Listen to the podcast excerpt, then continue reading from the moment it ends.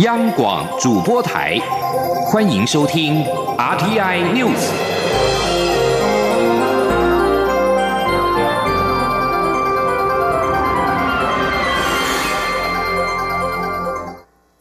各位好，我是主播王玉伟，欢迎收听这节央广主播台提供给您的 RTI News 新闻。首先带您关注政坛焦点。八号，蔡英文总统与党内初选竞争者前行政院长赖清德会面之后，蔡英文总统今天在总统府召开记者会，表示，昨天的会面没有谈到现任优先，但是他期待和任何人合作，包括赖清德，希望大家都以团结打选战为优先，民进党唯有合作才能成就大局。有关总统对于初选的正面表态，现场连线央广记者欧阳梦平，梦平，请说。是蔡英文总统今天上午临时在总统府召开记者会，针对民进党内总统初选说明他的立场。那记者会刚刚结束，蔡总统在记者会中呢，首先表示，这段时间以来，有人贴脸，他都忍耐，以避免发生总交易小组有比较大的空间，不保持缄默。但是有人认为他这样是怯战，所以他要强调自己这么多年来经过了许多的党内初选以及大。从来没有确战的记录，对他来说没有所谓确战的问题，这也不是他的风格。对于这次选举，总统说他的想法是，他是现任的总统，民进党也是执政党，如何处理总统的提名，一定会影响到国政以及政府的运运作，那也会影响公务人员的军心，还有政策的实施。所以他的立场很清楚，就是必须要以团结为目标，寻求胜选的最大可能性，也要将初选的冲击降到最低。蔡总统也强调，这次选举不是他个人使命感的问题，而是牵动民进党及国家的未来。那他也呼吁全党要严肃以对，不要再有不适当的放话。他也会约束他的幕僚。那总统也表示说，打过初选的人都知道后果。候选人可以有君子之争或是释怀，问题是支持者之间的矛盾跟对立。那他也提到，他曾经跟苏贞昌在初选竞争带来的负面效果，并表示，民进党只要进入竞争性的阶段，就从来没有赢过总统大选。那总统也说呢，他可以跟任何人合作。那像是苏贞昌，过去他们是对手，现在也合作的很好。那赖清德也做过他的行政院长，时间也是最长。他一直相信，民进党只有合作才能成就大局。他也希望民进党中央能够站在。执政党的高度啊，将这个空间跟弹性维持最大，让各种方案都能够被讨论，那凝聚全党最大的共识及团结。蔡总统也在最后向党员以及党喊话，呼吁他们要对过去三年的执政有信心，因为如何处理这次的选举，攸关民进党如何定义过去三年的执政。以上就是总统在这次记者会中对于初选争议的说明，将现场还给主播。是的，谢谢孟平提供来自总统府的第一手消息。而昨天，蔡英文总统与赖清德第一次当面协调，但没有具体的结论。蔡赖之争僵局未解。有媒体报道指出，蔡总统在蔡赖会当中主张现任优先，对此总统今天否认。而民进党五人协调小组成员立委柯建明今天也表示，总统在蔡赖会当中绝对没有提到现任优先。至于其他的会谈内容，则是不宜转述，以免徒增困扰。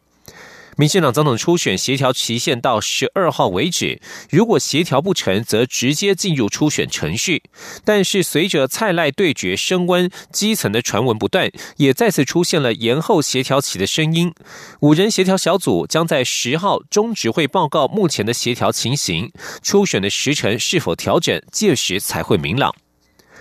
而在国民党方面，现在基层拱韩的声浪不断。国民党中央委员徐正文等人召集了全台二十二个县市党代表，今天上午一起举行记者会，要求党中央提前在四月底五月初召开全代会，并征召高雄市长韩国瑜参加总统大选。今天央广记者刘品熙的采访报道：征召韩国瑜，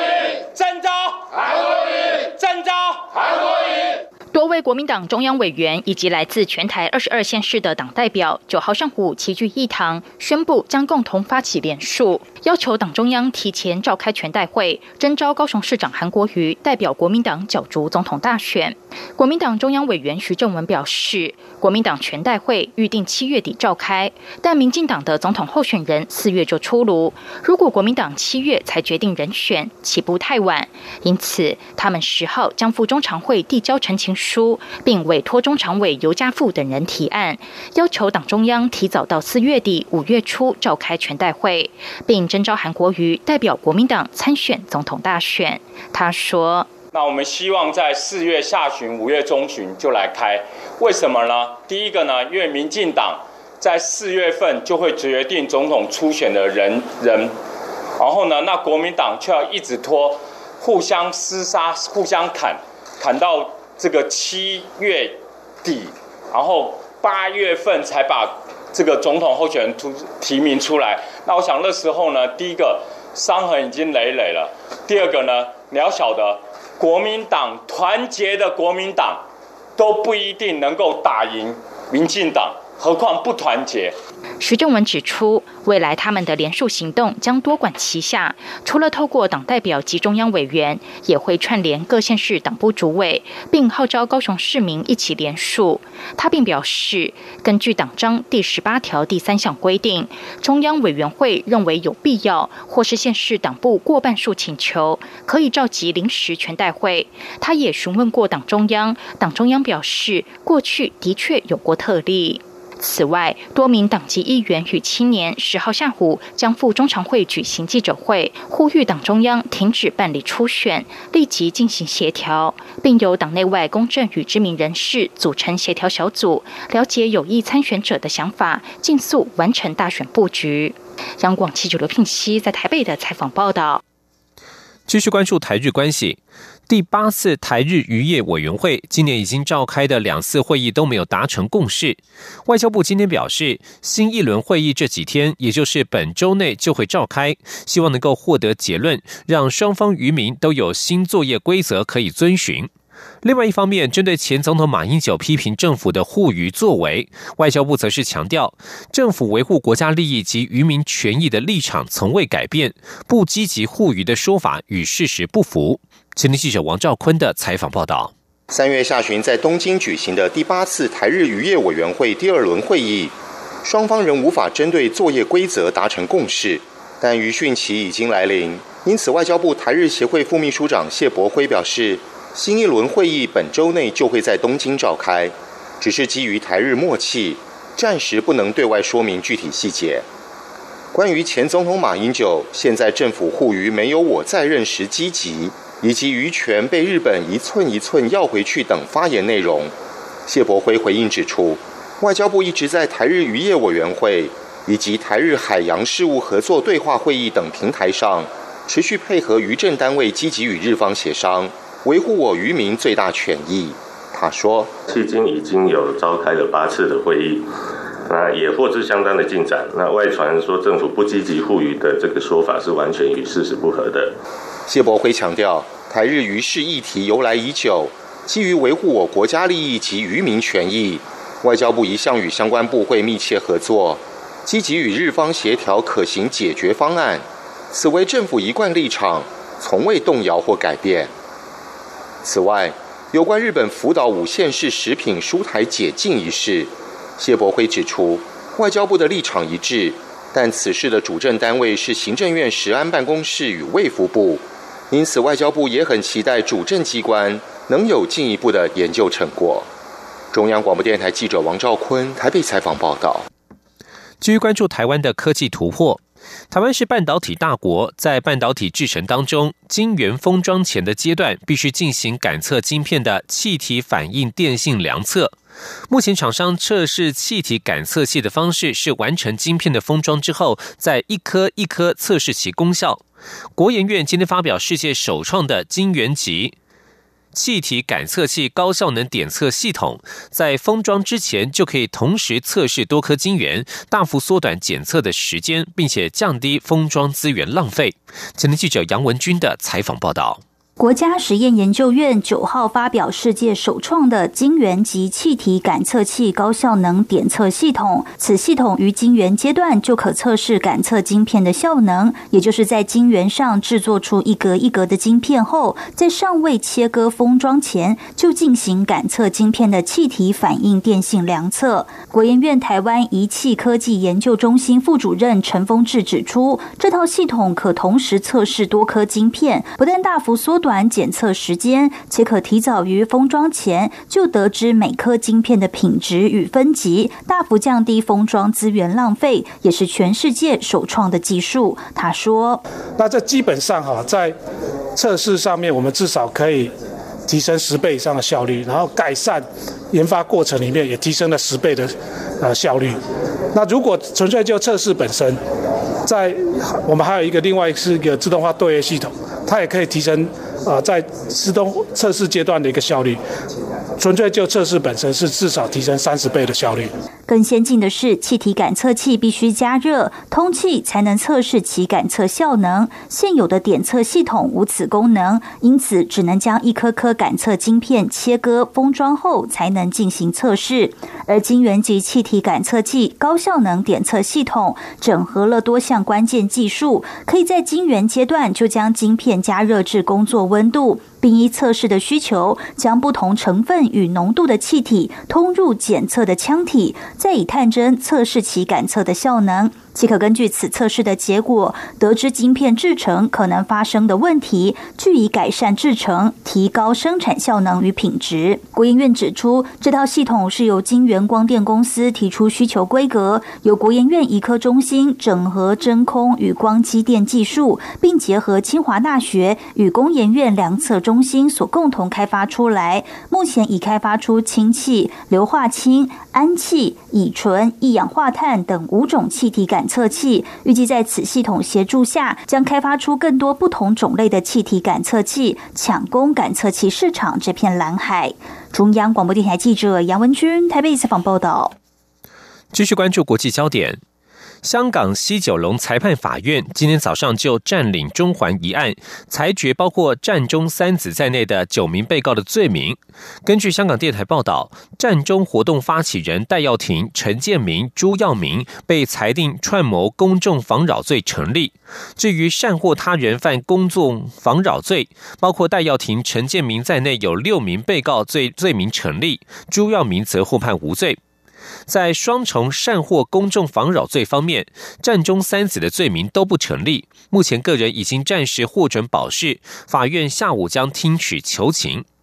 戴耀廷今天在进入法院前表示，不管审判结果如何，他都会坚持下去，继续争取民主。而九名被告也在踏入法院之前高喊“无畏无惧，我要真普选”。战中运动又称为雨伞运动，目的是为了争取在二零一七年香港特首选举落实真实普选。抗争行动持续到当年的十二月五十五号落幕。估计香港七百万人当中，有一百二十万人曾经参与。焦点转到英国，英国首相梅伊在八号启动了一系列的欧洲外交行动，包括访问巴黎和柏林，为英国脱欧峰会的成败做最后一级的准备。美伊版本的脱欧协议至今未在英国国会过关。他希望欧洲领袖十号能够同意二度延后脱欧，以避免英国在两天之后，也就是目前的最后期限四月十二号无协议脱欧。美伊已经在五号致函欧洲理事会主席图斯克，要求二度延后期限。除了写信，美伊在八号也致电图斯克与欧盟执行委员会主席容科。此外，梅伊也将在今天拜访德国总理梅克尔与法国总统马克宏。发言人表示，这是为了说明进一步短期展延的原因。而根据指出，图斯克考虑给予英国弹性延长脱欧时间，可能长达一年。弹性脱欧是指欧盟可以给予英国一年期的延后脱欧。然而，一旦英国下议院通过脱欧协议并且批准之后，就会立即终止延长脱欧。美国总统川普在美东时间八号宣布，美国政府将伊朗精锐的革命卫队列为外国恐怖组织，而这也是华府首次正式将另一个国家的军队列入恐怖组织。伊朗最高安国家安全委员会也在八号宣告，美国是支持恐怖主义的国家，而驻扎在此一地区的美军则是恐怖主义团体。以上新闻由王玉伟编辑播报，稍后请继续收听央广午间新闻。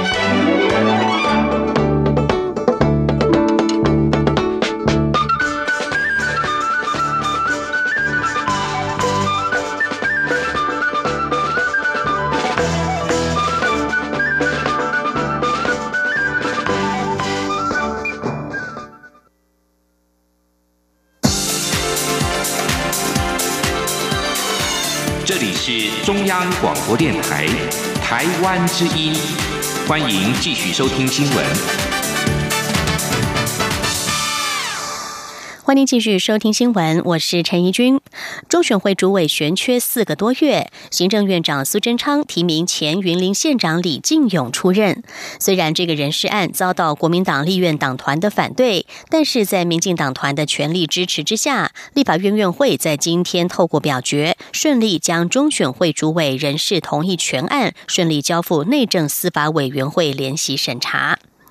前云林县长李进勇获得提名出任中选会主委，立法院将此案排入今天院会的报告事项中。但国民党团发动抗议，以反对酬庸、李进勇党性坚强为由，要求将李进勇的人事同意权案退回程序委员会。不过，因为不敌民进党团的人数优势，遭到封杀。李进勇人事同意权案顺利复委成功。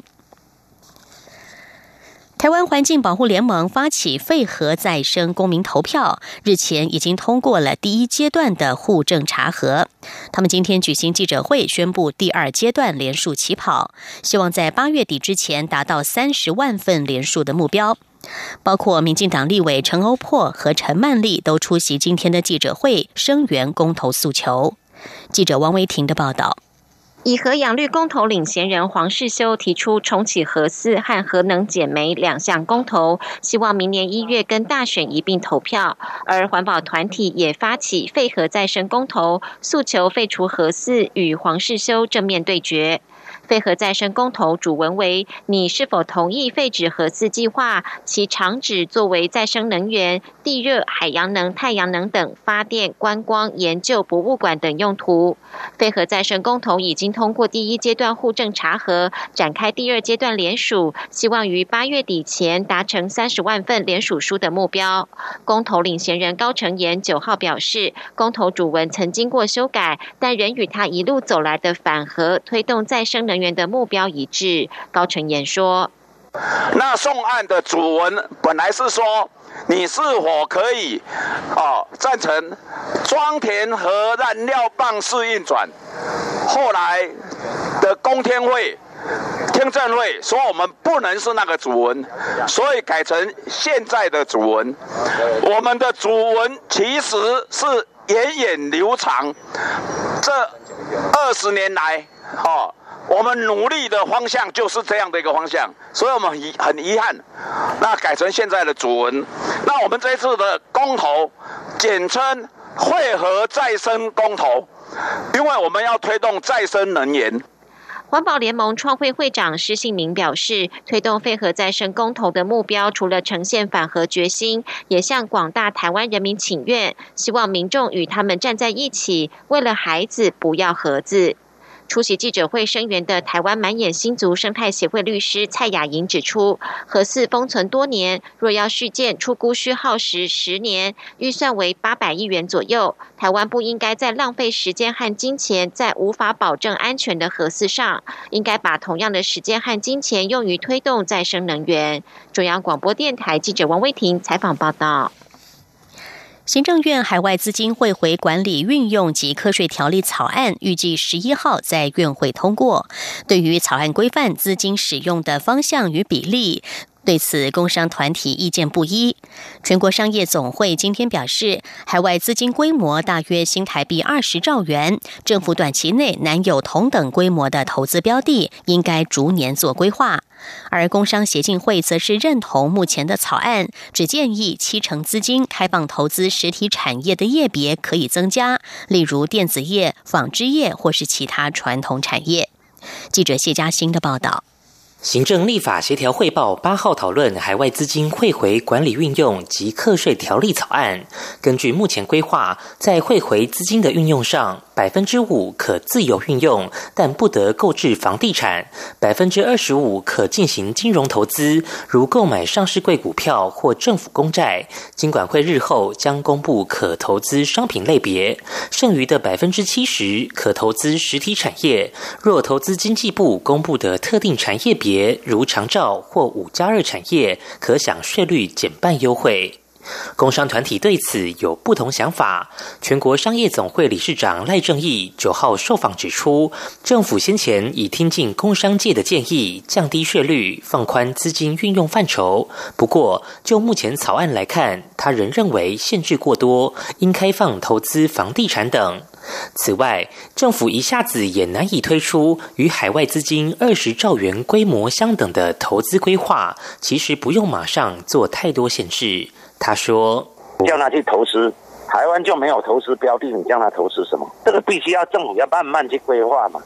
比如观光产业，还有其他什么相关的，这个都可以做嘛。”不过，工商协进会理事长林柏峰则是看好目前政府草案方向，认为架构合理且经过精算。但针对开放投资的产业类别，他建议应扩大适用产业，像是电子业、还有纺织业等传产，才有助台湾产业提升竞争力。中央广播电台记者谢嘉欣采访报道。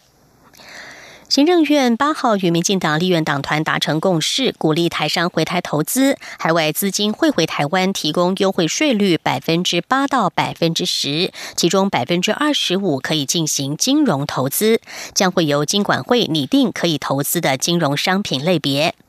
对此，市场认为台北股市短期不缺资金，但是长期来看，如果导引资金投资上市贵的股票或者是政府公债，渴望进一步助长上市贵公司的表现，为金融市场再添活水。尽管欧美股市对于美中贸易谈判和即将到来的财报季感到忧心，呈现了涨跌互见，但是台北股市在清明节连续假期之后开市以来就持续上涨，外资也看多，期货净多单已经来到了六点二万口，现见外资目前仍有持续推升台股的动能，市场也乐观看待台股有机会朝向一万一千点的目标持续迈进。目前台北股市加权股价指数是上涨了二十二点，来到一万零八百二十二点。时代力量党团今天表示，现行税捐稽征法对于恶行重大而且逃漏税金额很高的违法者，其实并没有贺阻效果，因为不仅有罚金偏低的问题，实务上更有低刑罚排除高行政罚还的不合理现象。因此，他们提案要修改税捐稽征法，主张将现行的新台币六万元以下罚金改为漏税额的一到六倍的罚金。记者肖兆平的报道。桃园地检署前检察长彭坤业日前因为受理一件医师逃漏税的陈情案后，外界质疑涉有官说，而时代力量进一步追查逃漏税个案细节。发现现行的税捐稽征法其实有法律漏洞。虽然现行的税捐稽征法明定纳税人以诈术或其他不正当方法逃漏税者，可处五年以下有期徒刑、拘役或科或并科新台币六万元以下罚金。但时代力量立委黄国昌认为，罚金刑的范围不仅太低，且一旦宣告刑罚，其行政罚就会因为一事不二罚失去裁量空间，对动辄累积新台币上亿元的逃漏税者根本没有贺阻效果，直言这是现行的法规漏洞。他说，导致了荒谬的现象是，这一些逃税十几亿、几亿的这一些权贵。他们竟然可能最后被判个几个月的有期徒刑，一颗罚金，最后只要缴十几万的罚金，就可以轻易的躲过了本来在所得税法其他的税法当中，本来要处以倍数的罚款。换言之，时代力量认为，现行法在实务上，逃漏税者会尽量适用有低刑罚的税捐稽征法，进一步排除适用有高行政罚款的所得税法。因此，他们提案修改税捐稽征法第四十一条，将原条文的六万元以下罚金改为漏税金额的一到六倍，以杜绝不合理现象。黄国昌说：“并科他所逃漏税额一倍到五倍的罚金，才能够彻底的阻绝这一个为了特定的权贵所存在的法律漏洞。”时代力量立委徐永明进一步以逃税新台币五亿元的案例来说。认为花新台币六万元或许就能了事，但如果按照党团主张，就会有新台币十几亿的罚金。强调他们的修法用意是要填补法规漏洞。中央广播电台记者邱兆平采访报道。有关美中贸易协商的最新进度，白宫高层贸易官员威廉斯八号表示，华府对于所有妨碍美中达成协议、化解贸易战的议题仍然感到不满，但是上周与北京的会谈已经取得了进展。威廉斯拒绝具体说明谈判有哪些议题是悬而未决，他也拒绝透露美中贸易协议的时间表。美国总统川普在上周曾经表示，美中双方渴望在四周之内达成一项协议。威廉斯指出，美中双方仍然尝试处理既有的关税议题。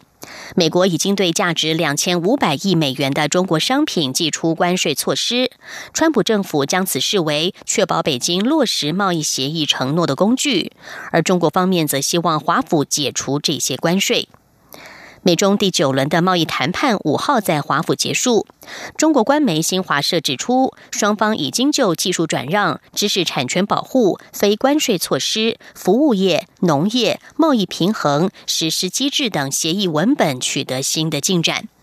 报道中并提到，双方决定就遗留的问题，透过各种有效方式进一步磋商。日本政府基于纸钞防卫以及迎接五月一号起实行新年号令和，决定要更改一万日元、五千日元及一千日元的纸钞设计，纸钞上的肖像将会做更动。综合日本媒体的报道，日本副首相兼财务大臣麻生太郎今天上午宣布，新版一万日元纸币将采用企业家色泽荣一的头像，五千日元和一千日元的纸币则分别采用教育家金田美子以及医学家北里柴三郎的头像。麻生太郎说，最快在二零二四年上半年度会发行新版纸钞。色泽荣一有日本资本主义之父之称，他从明治时代到昭和时代引领产业界的发展，创立第一国立银行等企业。金田美子是日本最早的女留学生，在美国留学之后，对于日本女子教育，尤其是女子的英文教育，做出许多贡献。而日一千日元纸钞的肖像画，则是日本近代医学之父、研发破伤风治疗法的细菌学者北里柴三郎。他发现艺术疾病原菌在医学上有极有贡献。